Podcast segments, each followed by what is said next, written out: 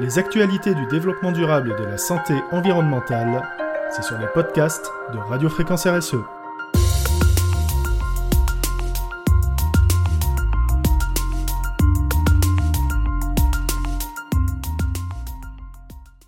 Au programme aujourd'hui, le Covid-19 s'en va, mais une nouvelle pandémie nous menace, celle que peut provoquer les agents pathogènes résistants aux médicaments présents dans l'eau. Donc cette crainte, elle émane d'un rapport du programme des Nations Unies pour l'environnement qui nous en avertit. L'ensemble de la population planétaire est exposée à la contamination des eaux polluées par des antibiotiques et pourrait donc subir l'action d'agents pathogènes résistants aux médicaments, ce qui ne manquerait pas, bien entendu, d'alimenter une nouvelle pandémie mondiale. Pour ce qui est des faits, donc ce rapport publié à l'approche de la Journée mondiale de la santé nous apprend que la menace mondiale représentée par la résistance aux antimicrobiens est totalement sous-évaluée, du fait que les antibiotiques sont libérés dans l'environnement via les toilettes ou la défécation en plein air. Derrière cet aspect bucolique des choses, on apprend que pour la seule année 2015, 34,8 milliards de doses quotidiennes d'antibiotiques ont été consommées.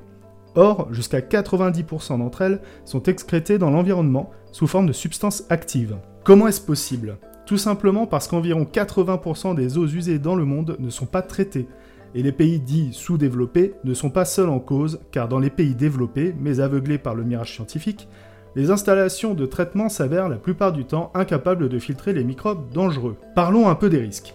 Ces charmantes superbactéries capables d'échapper à la médecine moderne et de déclencher une pandémie pourraient bien se développer tout à leur aise et entraîner une nouvelle pandémie. Cet état de fait, comme on le devine, n'est pas survenu ex nihilo. Antibiotiques et médicaments multiples et variés dont les big pharma ne sont pas avares, rendent de bien grands services, à condition de n'être pas prescrits à tort et à travers, et d'être ainsi utilisés avec précaution et dans le souci constant de leur action sur l'environnement à long terme, car leur action ne s'arrête pas au corps qui les reçoit. Une partie est rejetée et c'est justement la plus nocive. Ainsi, par un effet boomerang assez pervers, ces substances risquent de causer des effets morbides qui vont bien au-delà des maux qu'elles étaient censées soigner au départ.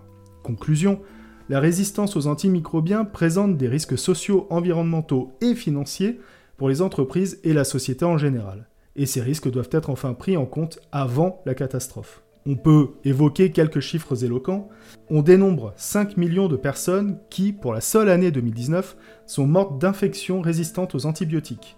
Si on ne prend pas le problème à bras le corps, le rapport de l'ONU affirme qu'elle pourrait entraîner 10 millions de décès par an d'ici 2050.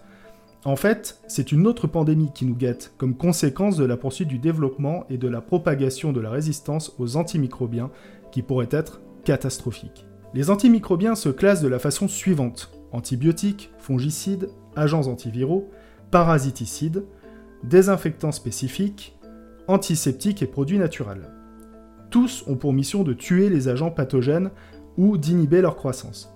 Mais hélas, il existe des microbes tels que des bactéries, des virus, des parasites et des champignons, dont l'évolution les conduit à s'immuniser contre les médicaments auxquels ils étaient auparavant sensibles. Et plus les microbes sont exposés aux produits pharmaceutiques, plus ils sont susceptibles de s'y adapter.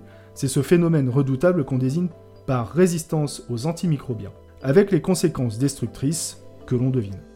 D'où l'extrême prudence et le discernement indispensable pour les prescrire. Alors que faire? Les travaux consacrés à ce sujet inquiétant répondent. Il faut absolument limiter les rejets polluants à base d'antibiotiques. Et comment?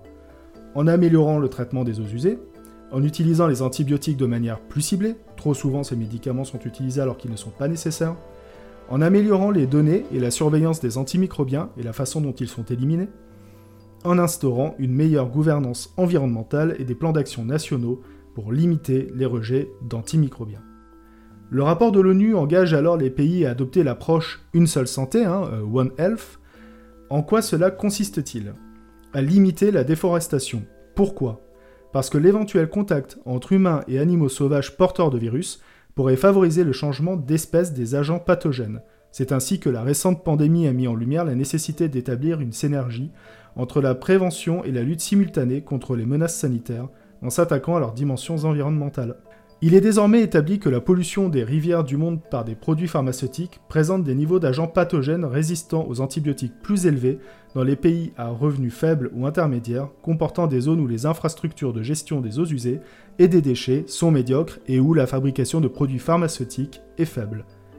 Il nous semble qu'un simple raisonnement de bon sens pourrait arriver à la même conclusion. Le rapport du PNUE a distingué cinq sources principales de polluants facteurs de propagation de la résistance aux antimicrobiens. Nous les citons tels que définis par l'ONU.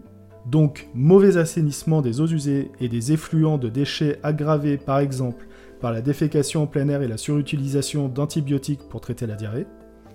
Effluents provenant de la fabrication de produits pharmaceutiques, déchets des établissements de santé, utilisation d'antimicrobiens et de fumier dans la production agricole, rejet de la production animale. Bien entendu, le réchauffement climatique joue son rôle dans cet état de fait. La hausse des températures ne fait que favoriser l'augmentation des infections résistantes aux antimicrobiens du fait de la sensibilité de nombreuses maladies aux conditions climatiques avec leurs conséquences sur les conditions environnementales. La hausse des températures ne peut qu'entraîner une augmentation de la propagation des maladies bactériennes, virales, parasitaires, fongiques et à transmission vectorielle. À coup sûr, il n'y a pas un instant à perdre pour consentir à l'effort nécessaire à entreprendre pour réduire l'impact des médicaments sur la biodiversité. Espérons que le rapport de l'ONU mobilisera les bonnes volontés. Pour suivre l'actualité de Radio Fréquence RSE et retrouver tous nos épisodes de podcast, vous pouvez nous suivre sur Apple Podcast, Spotify, Deezer, Podcast Addict, YouTube Amazon Music, Google Podcast et bien entendu sur la plateforme Ocha.